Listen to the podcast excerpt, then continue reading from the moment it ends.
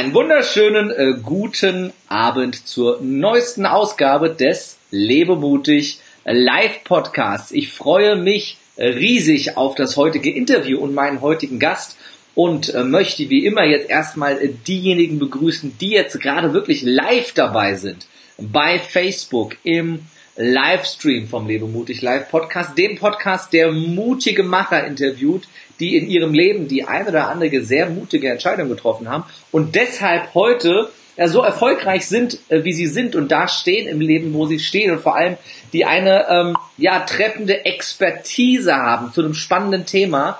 Und äh, ihr wisst, wir haben ganz viel Vielseitigkeit hier im Lebemutig Live Podcast. Also, wenn du jetzt live mit dabei bist, hast du die Riesenchance. Du kannst interagieren, du kannst deine Fragen stellen an meinen Gast zum Thema. Ich kann dir direkt weiterreichen. Wenn du nicht live bist, dann kannst du nicht interagieren, kannst trotzdem Fragen stellen und kommentieren. Wenn dir gefällt, was du hörst, gib uns 5 Sterne bei iTunes, 18 Bananen bei Spotify und 19.000 Eier bei allen anderen äh, Streaming-Diensten, wo man den Podcast halt so hören kann.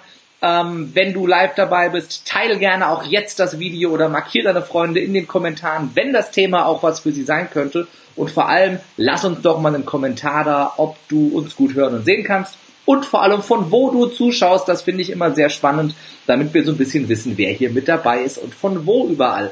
Und damit komme ich zu meinem heutigen Gast und ich freue mich riesig, dass wir es endlich geschafft haben, gemeinsam äh, diesen Podcast zu machen. Wir kennen uns jetzt ähm, intensiver seit ziemlich genau einem Jahr. Da haben wir uns gemeinsam auf einem Seminar kennengelernt, bei einem mhm. unserer gemeinsamen Mentoren äh, und haben da vier Tage und drei Nächte fast ohne Schlaf gemeinsam mit 20 anderen Teilnehmern verbracht und äh, ja, mal gehörig an uns schleifen lassen äh, mhm. als Speaker und Trainer und äh, haben gemeinsam ganz, ganz große Schritte gemacht.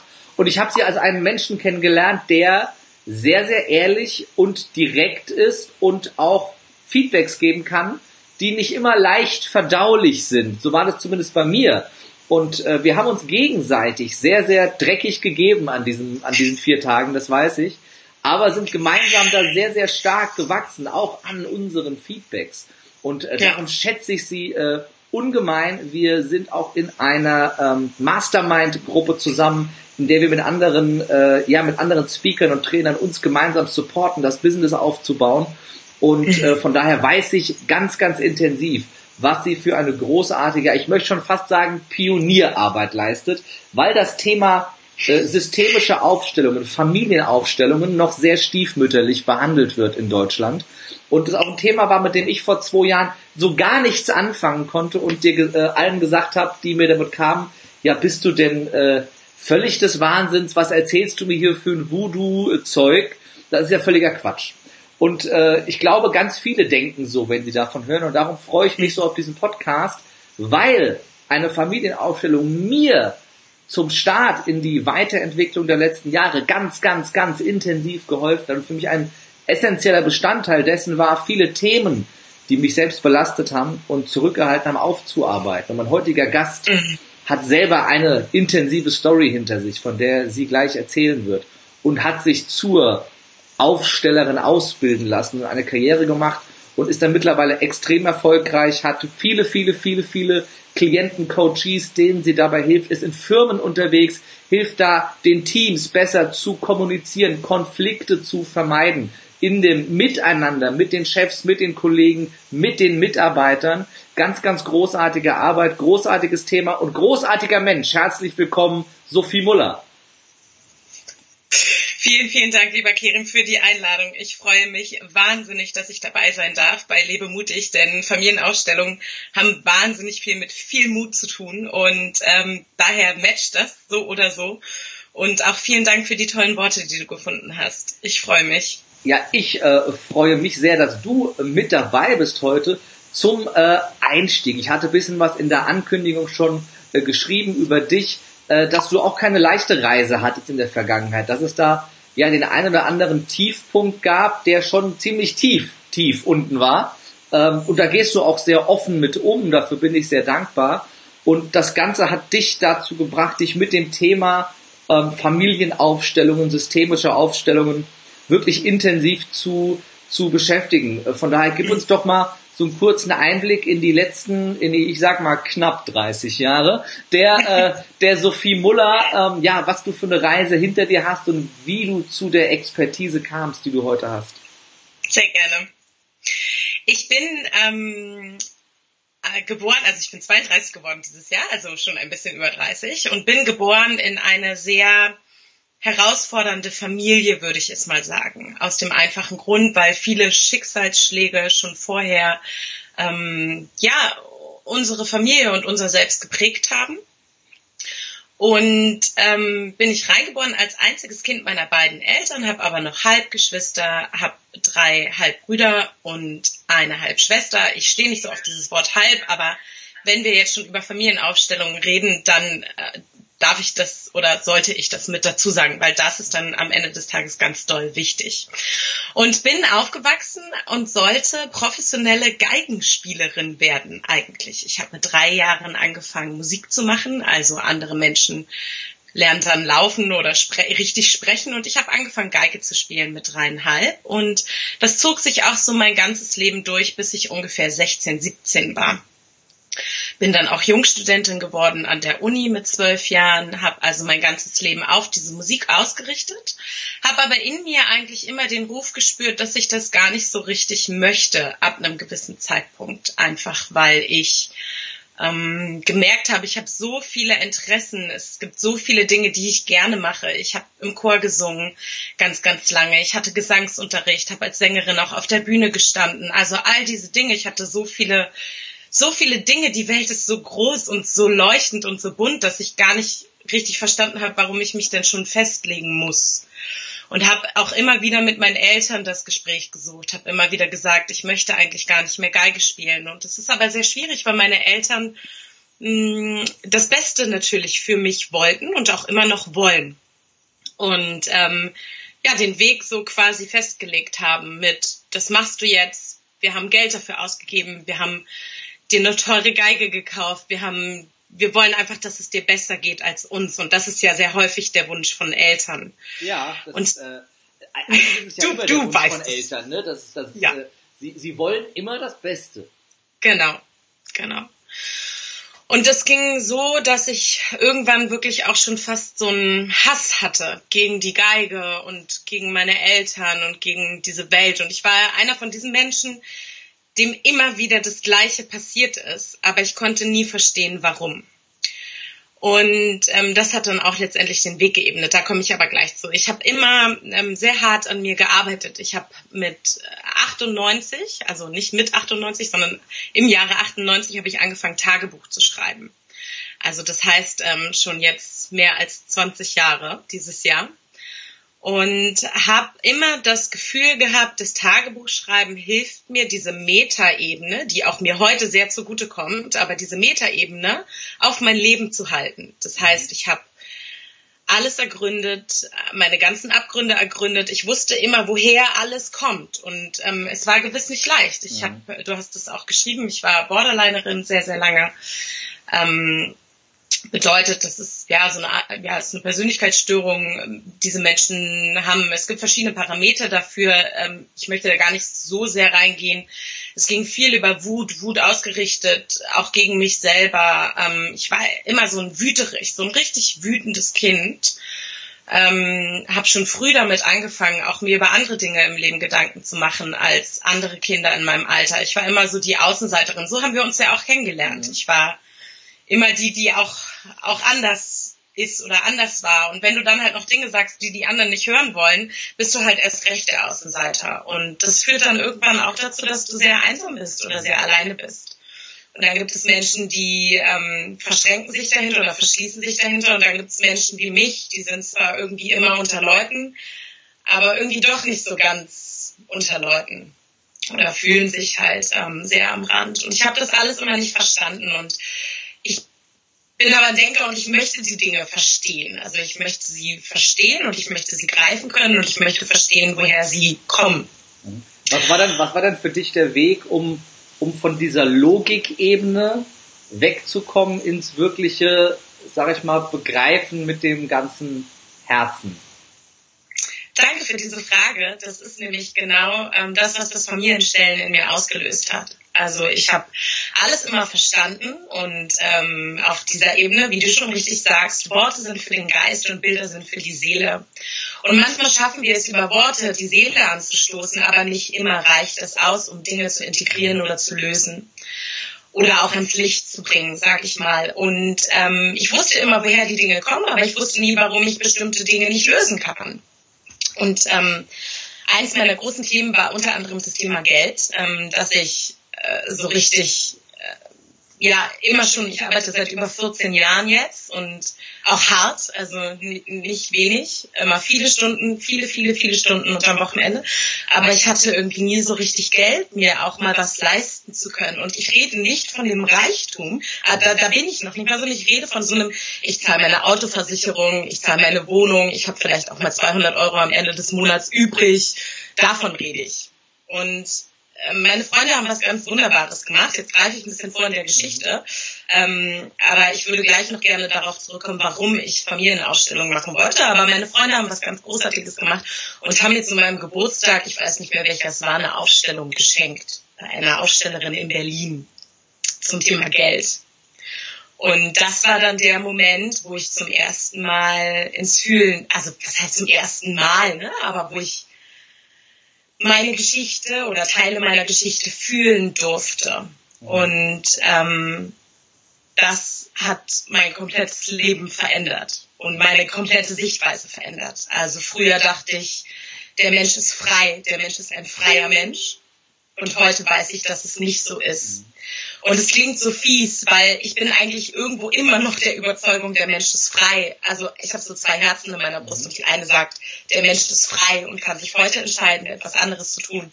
Und mein Aufstellerherz sagt immer, ja, aber Sophie, bedenke doch mal die Systeme, bedenke doch mal, guck doch mal mit deiner Aufstellersicht auf die Dinge und dann wirst du auch sehen, dass was, es nicht so ist. Was bedeutet das genau oder was, was meinst du damit im Detail, der Mensch ist nicht frei?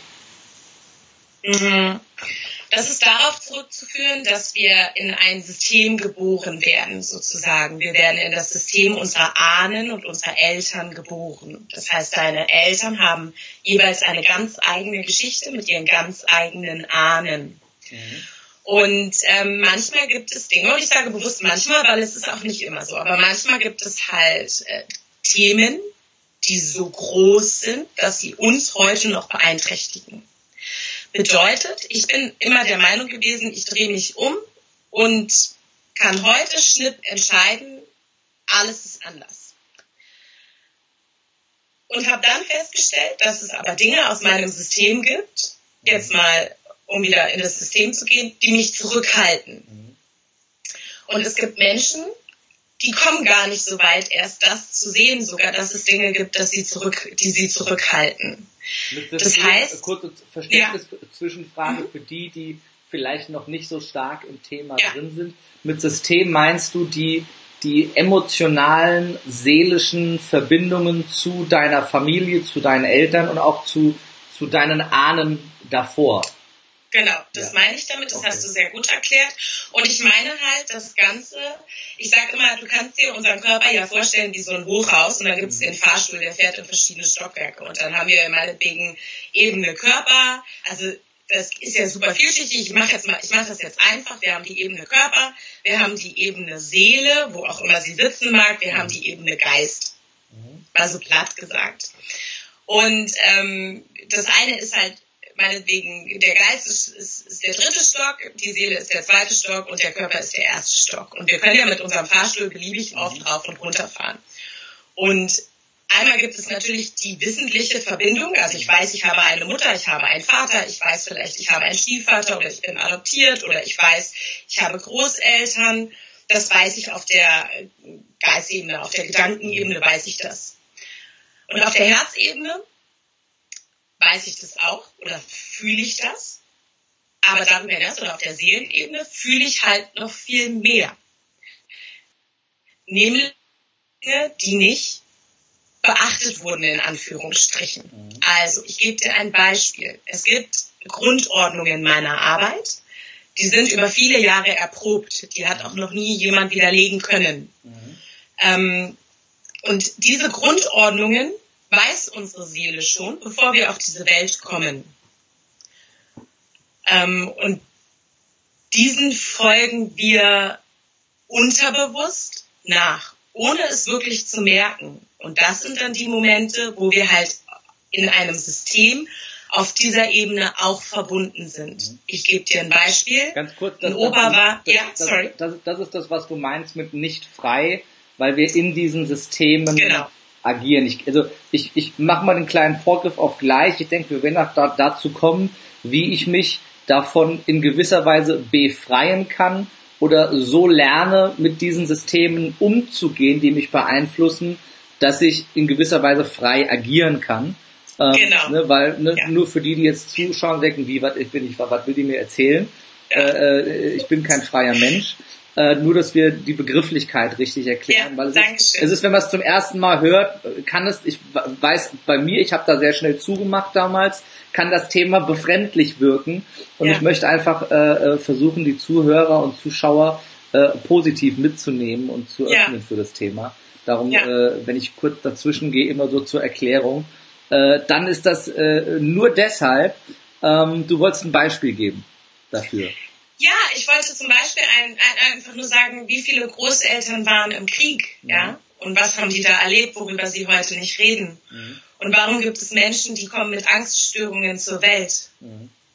Und da meine ich nicht pathologische Angststörungen, die vielleicht behandelt werden müssen in der Psychiatrie oder beim Psychiater oder Psychologen. Aber warum kommt ein Mensch zur Welt und hat Angst? Ja. Ja.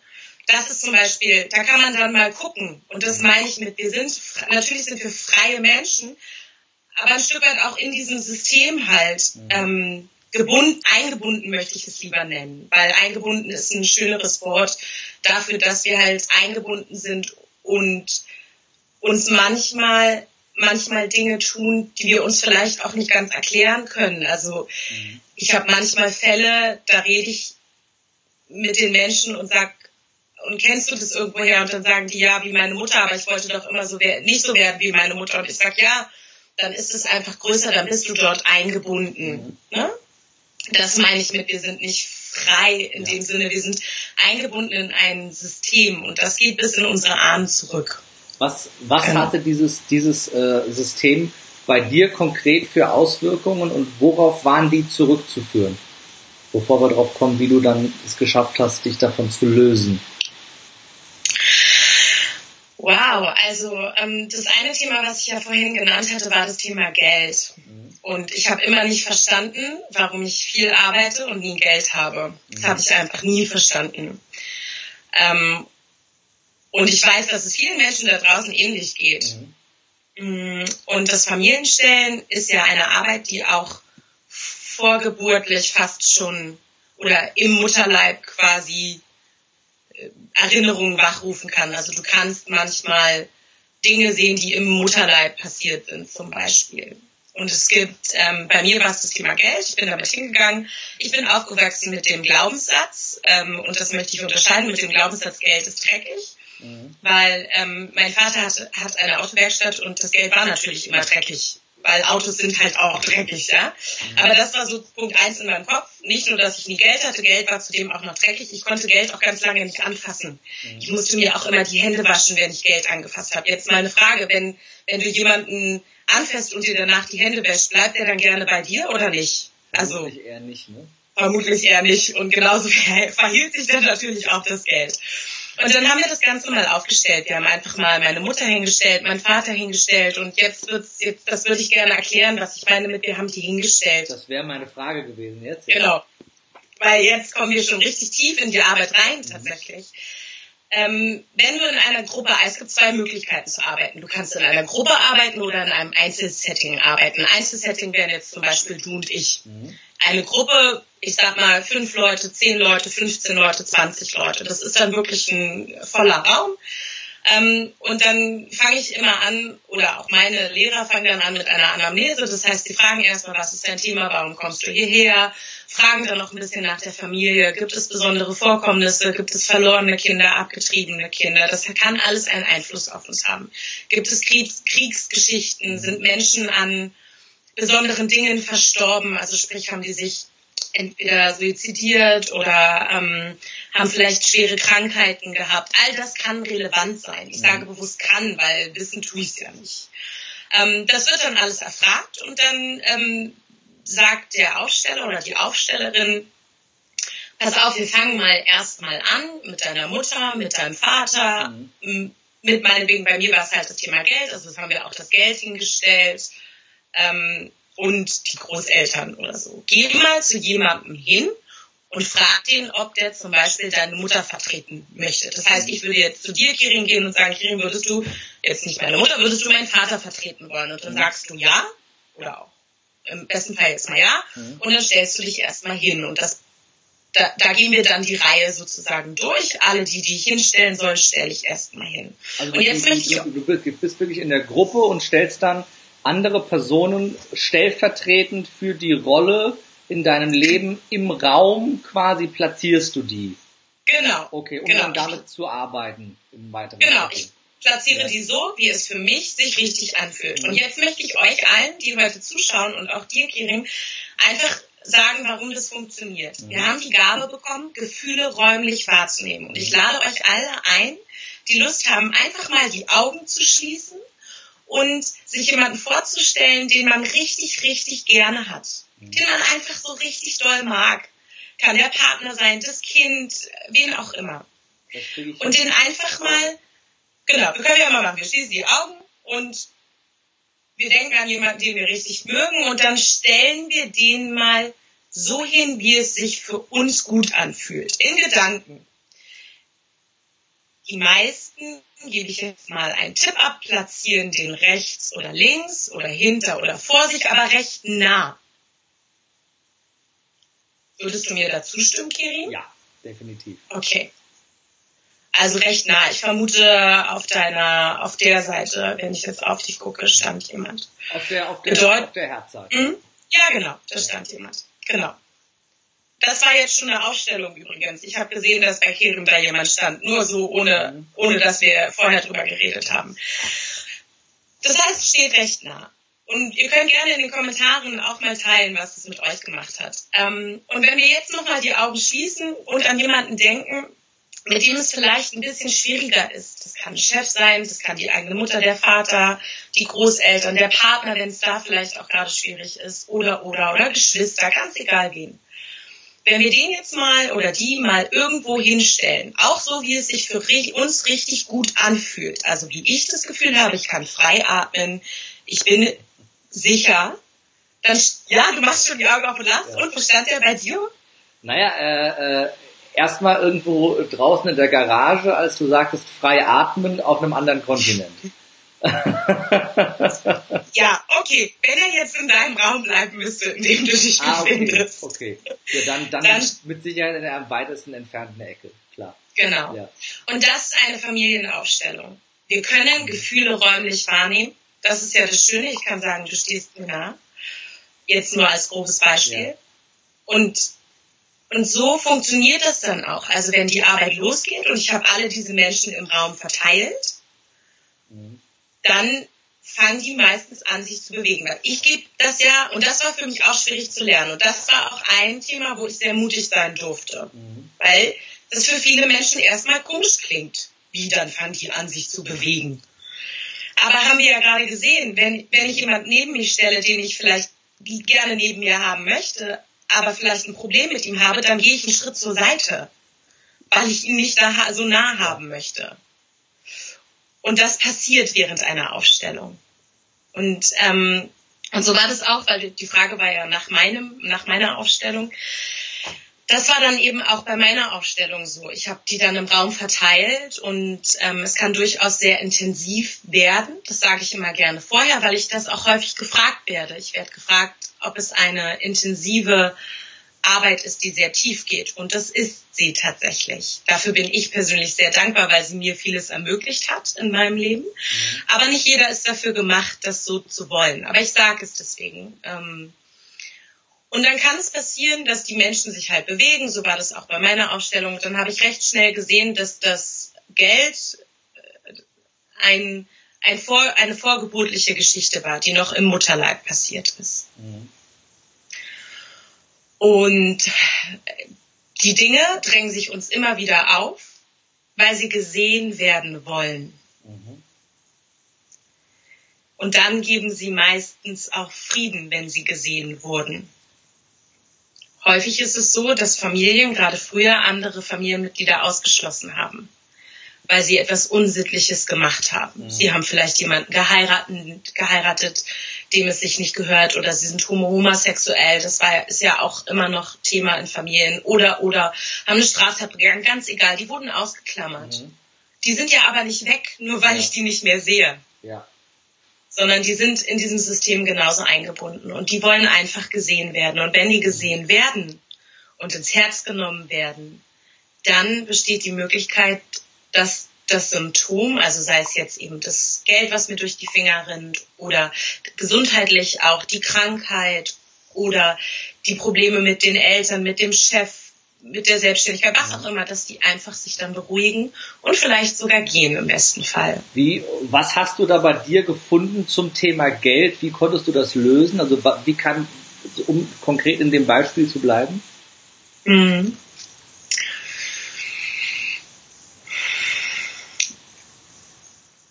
Denke nach, wie ich das verpacke, dass es, weil es ist ja ein sehr, wie du schon sagst, ein sehr äh, großes Thema auch, mhm. ne? Also ähm, es gibt das Phänomen und jetzt wird sehr speziell und für die ein oder andere oder den einen oder anderen, der geht vielleicht sogar in Resonanz mit dem, was ich jetzt sage. Und dann bitte ich euch einfach vorher, bleibt damit nicht alleine, meldet euch, sollte jetzt es kann einfach passieren. Ich habe das erlebt, dass ich davon erzählt habe und Menschen auf einmal Tränen aufgelöst vor mir saßen. Deswegen möchte ich das vorher gerne loswerden.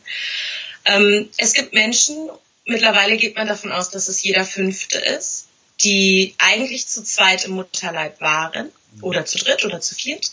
Weil der liebe Gott ist ja klug, der Mensch ist auf die Erhaltung ausgerichtet. Ja. ja? Bedeutet, auch befruchte ich mal lieber zwei Eizellen und nicht eine. Ja. Es könnte ja passieren, früher war die Technik nicht so gut, all diese Dinge und das Stammhirn ist immer noch mittelalterlich. Ja. Das weiß nicht, dass wir heute schon alles am Leben erhalten können. Unser Stammhirn denkt immer noch, Genau, so, das Stammen denkt immer noch Flucht. Oh mein Was Gott, Hilfe. Weißt du so, genau, ist tatsächlich so. Ähm, Essen, schlafen, fortpflanzen. Genau. Ja.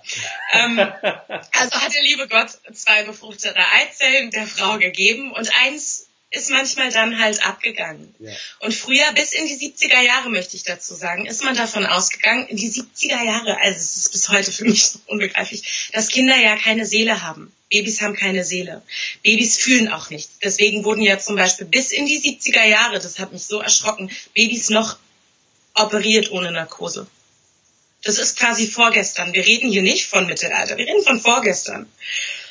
Bedeutet, man ist auch früher davon ausgegangen, das macht ja dem Kind nichts, mhm. in Anführungsstrichen. Früher war die Technik auch noch nicht gut, die Ultraschalltechnik. Das heißt, Ärzte, sagt man, wurden dazu angehalten, der Frau nicht zu sagen, wenn die zwei Herztöne hören. Mhm. Das geht heute alles gar nicht mehr. Das ist absolut unmöglich. Die Technik ist so gut geworden. Aber manche Frauen und genau, manche Kinder sind dann abgegangen. Die Frau hat es vielleicht gemerkt. Manchmal merkt sie es aber auch gar nicht. Mhm. Aber mit der Seele macht es etwas. Und mit jeder Seele macht es etwas anderes. Manche merken gar nichts, was völlig fein ist. Und manche reagieren zum Beispiel mit Schuld, dass sie sich immer schuldig fühlen. Oder mit Angst. Oder mit so einem, muss man sich ja vorstellen, du hast es ja nun live und in Farbe gesehen, das ist ja alles auch sehr eng und dann ist da auf einmal was Kaltes, was Komisches. Mhm. In meinem Fall ist rausgekommen, dass es ein ähm, dass es ein Zwilling war, der abgegangen ist oder weiß ich nicht, wissentlich, habe ich nicht drüber geredet mit meiner Mutter. Ähm, ob sie da was gemerkt hat, ist aber auch nicht wild. Ähm, und das hat sich in diesem Geld manifestiert. Und meine Aufgabe war es, dem einfach mal mich nahe zu fühlen. Und was, was, das ist für mich gerade schwer greifbar, okay. für viele, die zuhören wahrscheinlich auch. Was hat ein, ein, ähm, ein Zwilling im, im Körper, der nicht ausgeprägt wird, sich nicht entwickelt, nicht zur Welt kommt. Was ja wirklich sehr häufig vorkommt. Bei meinem eigenen Bruder war das so, war ein Zwilling und der ne, äh, andere hat's halt, oder die andere weiß man gar nicht, hat's halt mhm. nicht gepackt. Ähm, das kommt ja wirklich sehr, sehr, jeder Fünfte hast du ja, gesagt. Ähm, häufig vor. Was hat das mit dem Thema Geld zu tun? Also ja, die, die Connection fehlt mir gerade, wenn ich ehrlich bin. Ja, das ist auch gut, dass du die Frage stellst, weil, weil manche Dinge können wir uns, kann ich mir selber auch nicht erklären. Mhm. Ähm, ich sag dir warum, weil Geld ist genauso eine Energie, genauso wie du und ich Energien haben zwischen uns, du mit deiner Frau, all diese Dinge, das ist alles Energie. Mhm. Geld ist auch nur eine Energie, die sich in, in etwas manifestiert, mit dem wir bezahlen. Mhm. Und es wollte einfach gesehen werden. Ich kann es dir nicht sagen. Ich habe dieses Bild heute noch vor Augen, dass ich weiß, ähm, dass wir uns irgendwann ganz nah lagen, mhm. das Geld und ich. Und es hat sich anscheinend einfach manifestiert in dem Geld sozusagen. Es wollte gesehen werden. Und ich sag euch was, was selber für mich echt super faszinierend ist. Seit diesem Tag, ich hatte früher nie Bargeld. Ich bin ein absolutes bargeldloses Kind gewesen, weil ich finde halt Karte auch geil. Ähm, seit diesem Tag ist habe ja auch ich nicht schmutzig die Karte, kann man sich die ja, danke Kerim. Ne? Ja. Wollte ich am Anfang schon sagen, aber ich wollte eben nicht vorweggreifen. ja, das stimmt, ey, boah, krass, ne? Aber ja. ähm, ähm, seit diesem Tag habe ich immer Bargeld. Also ich mhm. sag mal, in 95 Prozent der Fällen habe ich immer Bargeld ja. in der Tasche was ich früher nicht hatte und äh, und auch Geld rumliegen, also so im Auto mal ein bisschen Geld oder zu Hause mal irgendwie so ein bisschen Geld rumliegen. Das war halt früher nicht der Fall, weil ich hatte ja nie welches, was rumliegen konnte. Ja. Ich hatte auch selten Bargeld, was in meinem Portemonnaie bleiben durfte, sondern wenn ich Geld hatte, war es da, um es auszugeben. Das ist zum Beispiel eine sichtbare Sache, die sich verändert hat. Die zweite sichtbare Sache, die sich verändert hat, ich, hab, ich war ständig auf der Suche nach etwas das bin ich auch heute noch, aber gefühlt, ne? So ein bisschen nach, ich will immer mehr. Aber ich war ständig auf der Suche, ich habe mich einsam gefühlt, ich habe mich manchmal in mein Bett gelegt und mir die Kapuze aufgesetzt und mich so eingerollt und mich total einsam gefühlt und, und habe das immer nicht verstanden. Das sind Zustände, die kann ich heute viel besser greifen. Und es ist auch ein Rat, den ich meinen Klienten tatsächlich gebe. Wenn diese Zustände kommen oder dieses Gefühl hochkommt, und es klingt jetzt für einige wirklich witzig, aber wir reden hier über Gefühle und die Seele, nimm dir ein Kuscheltier, eins vielleicht aus deiner Kindheit und nimm es mit in dein Bett. Und lass es einfach, lass es einfach bei dir liegen und stell dir vor, es ist dein verlorenes ähm, Geschwisterchen. Wirklich. Und es ist Gold wert. Oder halt viele, man erkennt diese Menschen auch, die allein geboren sind, dass sie meistens so, so wie eine Schildkröte immer alles dabei haben in ihrem Rucksack. Wenn du kein Kuscheltier hast, einfach mal beim Nachbar klingeln äh, und sagen, kann ich dich kurz in den Arm nehmen? Oder das, ja. Also und das ist zum Beispiel auch eine Sache, die sich bei mir verändert hat. Ne? Ich habe das nicht mehr seitdem. Ich mhm. habe diese einsam, diese gefühlte in ja. mir, das ist ja in mir gewesen, diese Einsamkeit, die habe ich nicht mehr. Weil wenn ich sie fühle, dann stelle ich mir einfach vor, wie es ja. wäre, wenn ich jetzt ein Geschwisterchen hätte. Besteht jetzt nicht die Gefahr, dass Menschen zuhören und sagen, ja, ich habe ein Thema mit Geld oder ich habe ein Thema mit dies und mit jenem und ich kann ja gar nichts dafür, weil meine Ahnenreihe ist schuld, äh, äh mein äh, nie geborener Zwilling ist schuld, ich kann ja mhm. gar nichts machen. Ne? Ich bin ja, ich bin ja gar nicht verantwortlich. Äh, besteht mhm. nicht die Gefahr, dass Menschen sich da jetzt aus der Verantwortung ziehen? Ja, und da gibt es sehr viele von. Und jetzt kommen wieder meine zwei Herzen. Die eine, die kennst du sehr gut, die sagt, Alter, was ist denn bei dir kaputt? Du kannst doch hier alles tun, was du willst. Du musst da nicht drin bleiben. Du darfst Verantwortung übernehmen für dein Leben und all diese Dinge. Und dann gibt es das andere Herz. Und das andere Herz sagt, vielleicht ist es, jetzt wird's richtig hart, vielleicht ist es dieses Leben einfach noch nicht so weit. Vielleicht ist es dieses dieses Mal nicht bereit oder vielleicht braucht es noch ein paar Jahre, um die Verantwortung zu übernehmen. Wer weiß das schon? Wer bin ich denn, das zu wissen? Die Dinge, die in meinen Aufstellungen passieren, sind so viel größer als ich. Mhm. Da habe ich, wer bin ich denn? Also jetzt mal ganz ehrlich, jemand, ich bin, ich bin, ich bin weicher geworden mit den Menschen, seitdem ich diese Arbeit mache, weil ich gesehen habe, was es bedeuten kann. Es gibt Menschen, häufig also ja, egal welchen Alters, ich hatte gerade überlegt, ob es eine bestimmte Altersstufe ist, die, die stellen immer wieder das Gleiche auf und machen nur Babyschritte. ja. Auch das gibt es. Vielleicht ist es dieses Mal einfach nicht so weit. Und jetzt, ähm, jetzt, jetzt, jetzt bist du wie ich davon überzeugt, dass dieses Leben nicht mit dem körperlichen Tod äh, endet. Ne? Ja, ich weiß das. Jetzt wissen wir es aber, jetzt äh, äh ne, Garantien gibt's für nix. Gehen wir davon aus, es wäre doch so, ist es dann nicht ein bisschen leicht zu sagen, ja, dieses Leben ist es halt noch nicht? Oder selbst wenn ich sicher weiß, dass dieses Leben in dieser körperlichen Form nicht das letzte ist, ist es da auch nicht ein bisschen, mh, mm, und ich sage jetzt mal das ganz bewusst provozierend, verantwortungslos und respektlos diesem Leben gegenüber, ähm, sich darauf auszuruhen, in Anführungszeichen. Ja, aber das sind ja Energien aus meiner Ahnenreihe und ich kann ja nichts dagegen machen. Ist es dann nicht gerade unsere Aufgabe, hier und jetzt, wenn da so viel Scheißdreck in der Ahnenreihe passiert ist, für die wir gar nichts können, die uns heute definitiv beeinflussen, dass wir alles dafür tun, um das loszulassen, um uns bestmöglich dafür zu befreien und aus den uns Gott gegebenen, vom Universum gegebenen, von Buddha, den Engeln, auf was auch immer du glaubst, äh, gegebenen Voraussetzungen, das Beste zu machen und das Beste aus ja. unserem Potenzial rauszuholen? Ja, ich bin ganz bei dir. Mhm. Ähm, und auch dazu habe ich mir viele Gedanken gemacht und dazu werde ich sehr häufig gefragt auch und ich rede ja auch gerne viel und tief mit den Menschen. Weißt du, jemand, der mir sehr, sehr nahe steht, ähm, hat einmal was zu mir gesagt mit einer sehr schwierigen mhm. Geschichte auch. Er meinte, ich bewundere dich für deinen Mut, den Dingen ins Gesicht zu sehen und die Dinge zu fühlen. Und es ist kein Mensch, der sich ausruht auf den Dingen. Mhm. Aber manche Herzen und manche Seelen können das vielleicht gar nicht tragen was da passiert. Das ist der erste Punkt. Und der zweite Punkt ist, weißt du, für mich ist tiefe Arbeit das A und mhm. O. Ich ich sage jetzt was, da streiten Menschen mit mir drüber. Ich stehe zum Beispiel überhaupt nicht auf Glaubenssatzarbeit. Das müsste ich jetzt erläutern, will ich aber nicht. Das ist ein anderes Thema, aber ich stehe da nicht so drauf. Das ist nett, das ist gut und es hilft vielen Menschen und um Gottes Willen, wenn es den Menschen draußen hilft, bitte weitermachen. Wer bin ich denn zu sagen, man soll das nicht tun? Ich für mich habe aber festgestellt, es gibt immer Dinge, die dahinter liegen, die viel größer sind und da möchte ich ran. Das bin aber ich. Und nur weil das für die gut ist, das ist halt deren Horizont und ich sage bewusst nicht deren niedriger Horizont, aber für den einen ist das halt schon total tief, ein mhm. Wochenende lang auf ein Seminar zu gehen oder einen Tag und dann kommen wir und sagen, ein Tag, Alter, vier Tage und drei Nächte. Mhm. So, und mit Nächte, jede Nacht ist ein eigener Tag. Also mhm. sieben Tage eigentlich.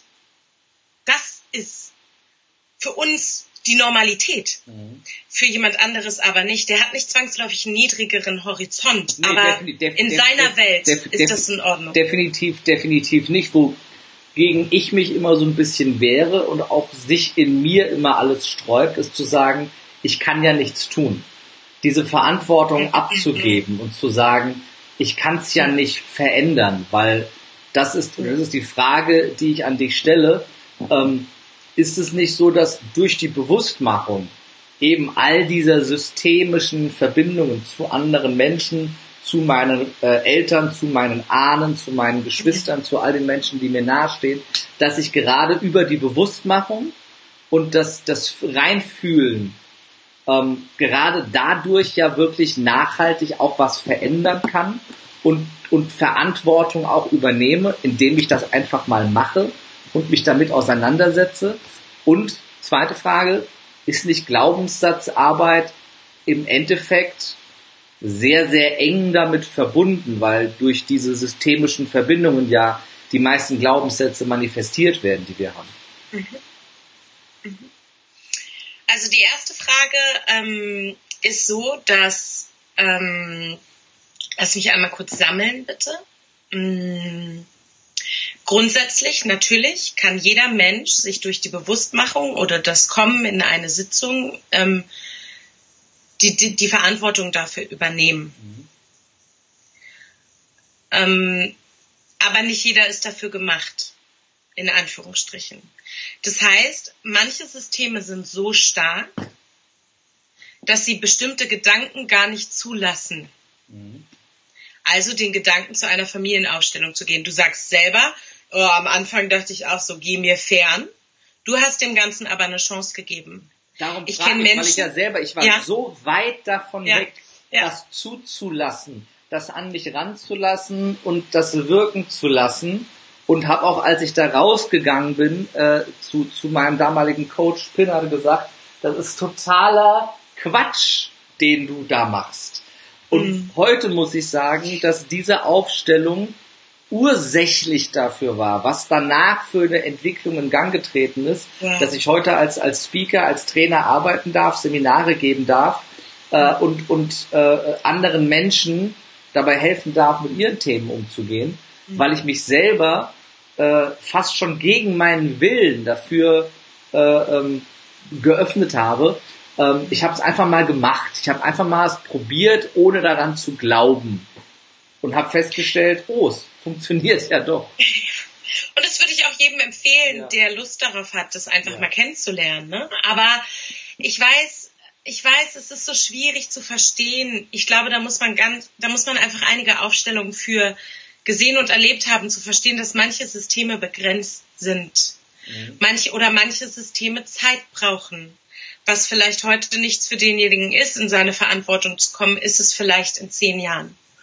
Und da vielleicht da, auch da, nie. Ich glaube, da sind wir schon wieder auf einer Wellenlänge, ähm, dass, dass ne, jeder die größte Lüge, die, die uns erzählt wird, ist, dass wir ja alle die gleichen Grundvoraussetzungen haben. Ja, das wir alle die gleichen Chancen ja auf dieser Welt haben, das ist der größte ja. Bullshit. Ne? Ja. Das ist äh, äh, ein, ein Kind, das in Somalia äh, in einer Lehmhütte auf die Welt kommt, hat mit Sicherheit nicht die gleichen Grundvoraussetzungen ja. wie irgendjemand, der äh, in Deutschland in äh, einer Multimillionenvilla geboren wird. Absolut. Äh, es ist äh, ein, ein Riesen, selbst wenn du in Deutschland jemanden nimmst, der in einer Hartz-IV-Familie geboren wird, zu jemandem, der in einer Millionenfamilie geboren wird, hast du unterschiedliche Grundvoraussetzungen, Absolut. Ähm, was dieser Mensch erreichen kann, von den systemischen Hintergründen, von den Energien, vom Mindset. Und der Weg für denjenigen aus der Hartz-IV-Familie ist ja wesentlich steiniger, schwieriger, aber dennoch möglich. Dennoch hat Absolut. dieser Mensch ja das auch genauso gottgegebene Potenziale in sich und auch das mhm. auch ähm, das das das das Waisenbaby in Somalia hat Potenziale mhm. in sich, mhm. aber der Weg ist ja viel viel viel schwieriger ähm, und äh, da da bin ich wieder bei dir, dass dass wir halt in dem Moment, wo wir uns dem stellen können, wo wir hier in Deutschland in einem Land leben, in dem wir absolute Freiheit genießen, alles zu tun, was wir wollen, indem es uns nie an irgendwas mangelt, indem selbst wenn wir nicht arbeiten können oder wollen, wir so viel Geld zur Verfügung haben, dass 90 Prozent der Menschheit sich reich fühlen würden mit diesem Geld, mhm. dass wir, dass wir alle Möglichkeiten haben, was zu verändern, wenn wir es denn wollen und wenn wir uns dafür bereit fühlen. Und ich glaube, gerade das Letztere ist ja das, dass halt ähm, der eine oder andere kleinere Schritte macht und der eine oder andere größere Schritte macht. Und manchmal macht, macht der mit den vielleicht denkbar schlechteren Grundvoraussetzungen, sei es sozial, sei es gesundheitlich. Nur wenn du mit einer Behinderung auf die Welt kommst, mit einer Krankheit auf die Welt kommst, eingeschränkter bist. Ne, der eine hat Gott gegeben ein IQ von 180, der andere vielleicht nur einen von 70. Ähm, ja. Und trotzdem kann ja jeder für sich die Schritte machen und der, der vielleicht sogar die schlechteren Grundvoraussetzungen hat, kann am Ende größere Schritte machen, als der, der mit den besten Grundvoraussetzungen auf die Welt gekommen ist. Ja. Die Frage ist so schwer zu beantworten, die du mir gestellt hast, die erste Frage, weil ich dir ehrlich sagen muss, es gibt Dinge, die sind größer als wir und das sehe ich in meiner Arbeit.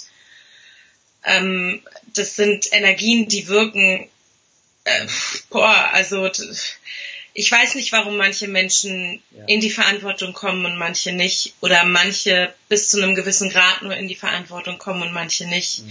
Ich weiß es nicht. Ich glaube, das hat ganz viel mit Dingen zu tun, die, die sich außerhalb unserer aller Kompetenzbereiche und Wissensfelder abspielt. Definitiv. Ich glaube, letzten Endes, wenn wir uns von einem Gedanken befreien, nämlich Menschen und Leben und, und, und Geschichten miteinander zu vergleichen, dann äh, kommen wir auf einen absolut gemeinsamen Nenner, weil wenn wir uns darauf einigen, und das ist meine Überzeugung, dass jeder Mensch das Potenzial hat, das Beste aus seinem Leben zu machen, das Beste ja. aus seinem gottgegebenen Potenzial zu machen.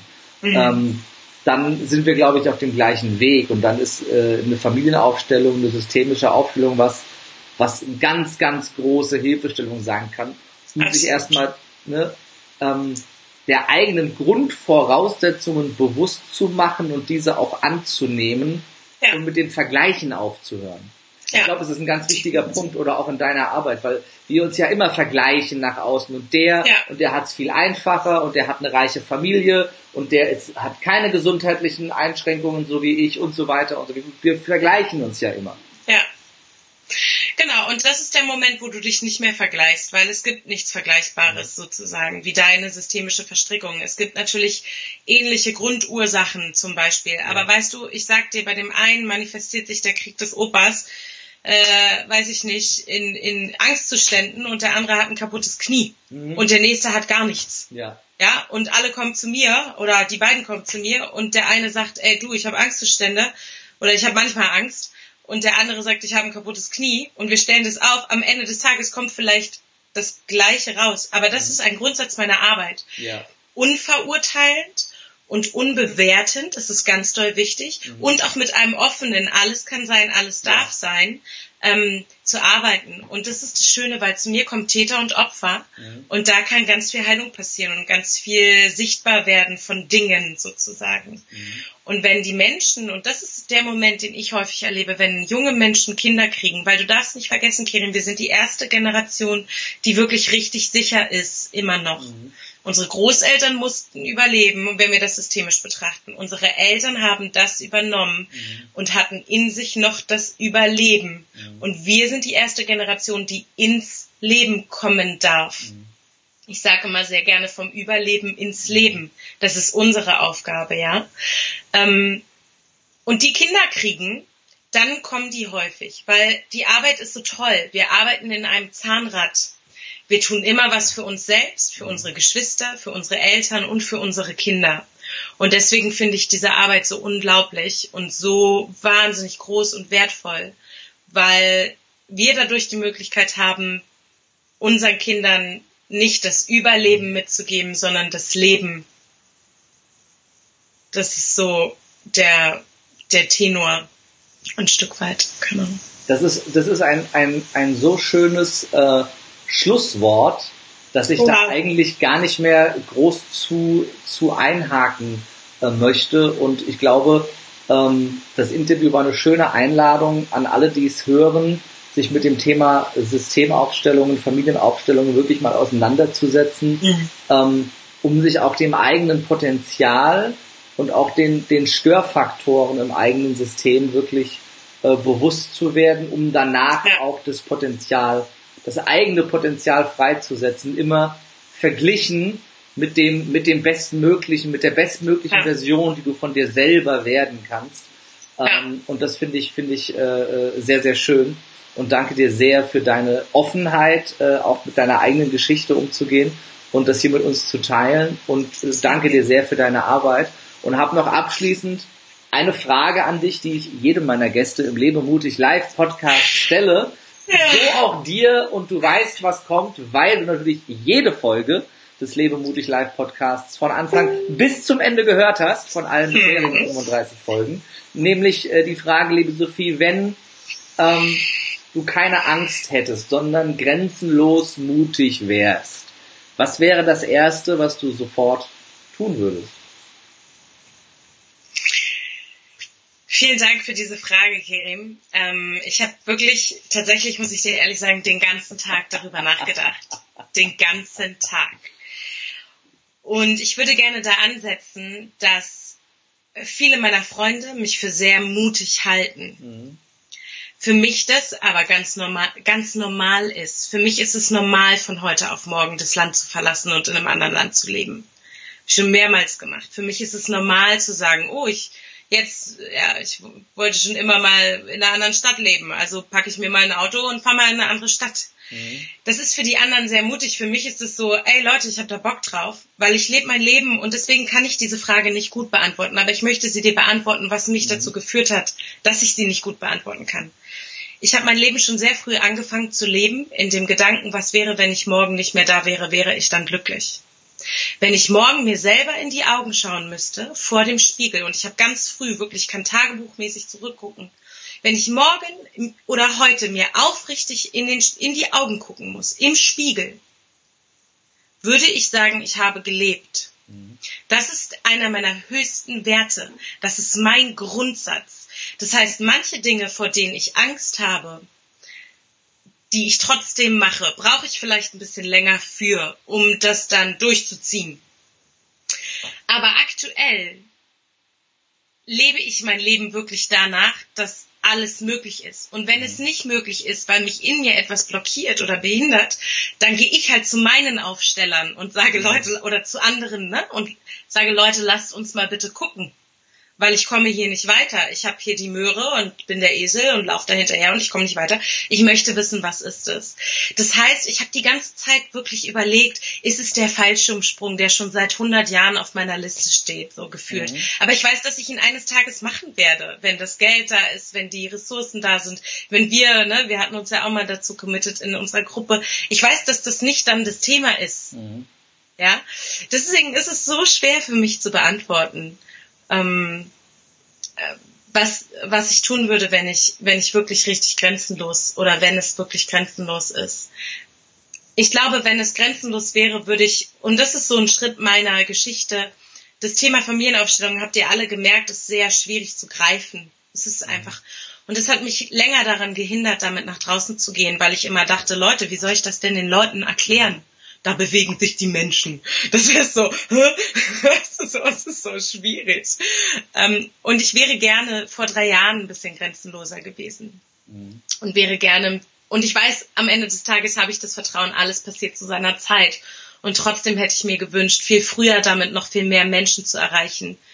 Gar nicht, weil ich äh, gar nicht aus monetären Gründen, sondern einfach, weil ich, weil ich mir so viel mehr freiere Herzen wünsche mhm. in dieser Welt. Gibt's was, was du jetzt tun kannst, um noch mehr damit nach draußen zu gehen, um noch mehr, abgesehen von den vier Milliarden Live-Zuschauern gerade bei diesem Podcast, ähm, noch mehr Menschen zu erreichen? Ich bin auf einem guten Weg, noch mehr Menschen zu erreichen. Ähm, es steht mein neuer Podcast bald an im Frühjahr, mhm. wo es auch nur um dieses Thema geht. Vielleicht hätte ich den schon längst rausbringen können, ne? Habe ich aber nicht. Was für ähm, eine schöne Überleitung, weil das wäre meine letzte Frage gewesen. Wie kann man dich erreichen, mehr von dir ja. erfahren? Wo findet man dich? Dein neuer Podcast steht an. Genau, steht an. Ja, die, er ist noch nicht draußen, er wird kommen. Ähm, im Frühjahr, definitiv. Ich vermute so Richtung Mai. Mhm. Ähm, gut aufgestellt, da gibt es dann Kurzepisoden genau zu diesem Thema, Thema Aufstellungsarbeit. Ich werde mit Klienten sprechen, ich werde mit anderen Systemaufstellern mhm. sprechen, weil jeder arbeitet ja auch anders. Ne? Ich mhm. arbeite ganz anders als viele andere. Das ist das eine. Da gibt es natürlich meine Webseite mhm. www.sophiemuller.com. Da findet man auch nochmal wirklich ganz gut aufgeschlüsselt, mit welchen Themen man kommen kann mhm. ähm, und meine E-Mail-Adresse. Und dann natürlich Facebook und Instagram. Auf Instagram bin ich sehr story-aktiv. Da erzähle ich auch sehr viel von meinen offenen Kennenlernen-Aufstellungsnachmittagen, die ich hier in, ähm, in Hamburg mache, gepaart mit, ähm, mit der Aromatherapie oder mit der Aromapraxis, mit einer Aromaexpertin. Wir nutzen da verschiedene Synergien. Darüber berichte ich viel, gebe viele Einblicke und natürlich, ich kann noch mehr auf Bühnen sprechen, weil das ist noch eine Sache, ähm, das mache ich immer mal wieder. Und eine Live-Aufstellung, wo 70 Personen im Raum aufstellen, mhm. ist das Magischste, was man erleben kann. 70 oder mehr oder auch weniger, aber das ist so wow, ja, wenn mhm. der ganze Saal ganz still ist und nur im Herzen ist. Und ähm, noch mehr in Podcasts zu gehen, also mich einfach wirklich kontinuierlich weiter zu zeigen. Ähm, ja, aber da dürft ihr mich auf jeden Fall erreichen und euch melden und wenn Dann ihr Fragen habt oder Wünsche. Mit Sophie und wenn euch das Thema angesprochen hat, dann geht mit ihr in Resonanz und ja, ich freue mich sehr, äh, mehr von äh, dir zu sehen und zu hören. Ich sehe dich ja jetzt auch schon seit einem Jahr wachsen und äh, durfte dich ja auch bei dem Prozess begleiten, mit dem mhm. Thema nach draußen zu gehen und dich auch klar für dein Herzensthema zu begeistern und zu positionieren. Und ich glaube, wir haben alle gemerkt in den äh, letzten äh, 50 Minuten, dass du für das Thema brennst, dass du eine unheimliche Expertise da hast, dass da ganz, ganz viel Herzblut dran hängt. Und äh, wenn ihr Bock habt auf eine Familienaufstellung, wendet euch sehr gerne an Sophie. Links packen wir natürlich wie immer auch in die Show Notes zum äh, Abschluss äh, möchte ich äh, dich, möchte ich euch gerne noch einladen, wenn ihr Lust habt und wenn ihr Angst habt vor vier Tagen und drei Nächten vielleicht mal mit einem, mit einem Sonntag anzufangen, äh, kommt doch mal vorbei bei äh, Lebe mutig und gewinne. Das ist mein äh, Tagesseminar. Das findet zum neunten Mal statt am 31. März in Köln oder die große, äh, ähm, das große Jubiläum zum zehnten Mal am äh, 29.06. in Frankfurt. Alle Infos dazu, ganz viele Teilnehmerstimmen und die Termine nochmal unter lebemutig.jetzt. Und wenn du bis zum Ende zugehört hast, gibt's noch 25% mit dem Gutscheincode Podcast auf alle Ticketkategorien. Da freue ich mich sehr, wenn du mit dabei bist. Sophie war auch noch gar nicht da. Du bist natürlich auch eingeladen, äh, mit dabei zu sein. Dann freue ich mich sehr. Und damit verabschiede ich mich. Äh, wie immer, ich äh, fand äh, meinen heutigen Gast großartig, ich fand mich selber großartig, aber am großartigsten waren wie immer die Zuschauer, die live mit dabei waren. Vielen, vielen Dank an euch. Die, die jetzt in der Aufzeichnung zuhören, sind natürlich nicht minder großartig. Äh, Wenn es euch gefallen hat, äh, hinterlasst eine Bewertung, schreibt ein paar Sätze, abonniert den Podcast, gebt fünf Sterne, Bananen, Reissäcke, was auch immer es an Bewertungsmöglichkeiten gibt. Teilt das Ganze in den sozialen Medien, erzählt euren Freunden, davon und äh, ja, was euch noch so einfällt. Wir freuen uns sehr. Vielen Dank und das letzte Wort hat wie immer mein heutiger Gast, liebe Sophie.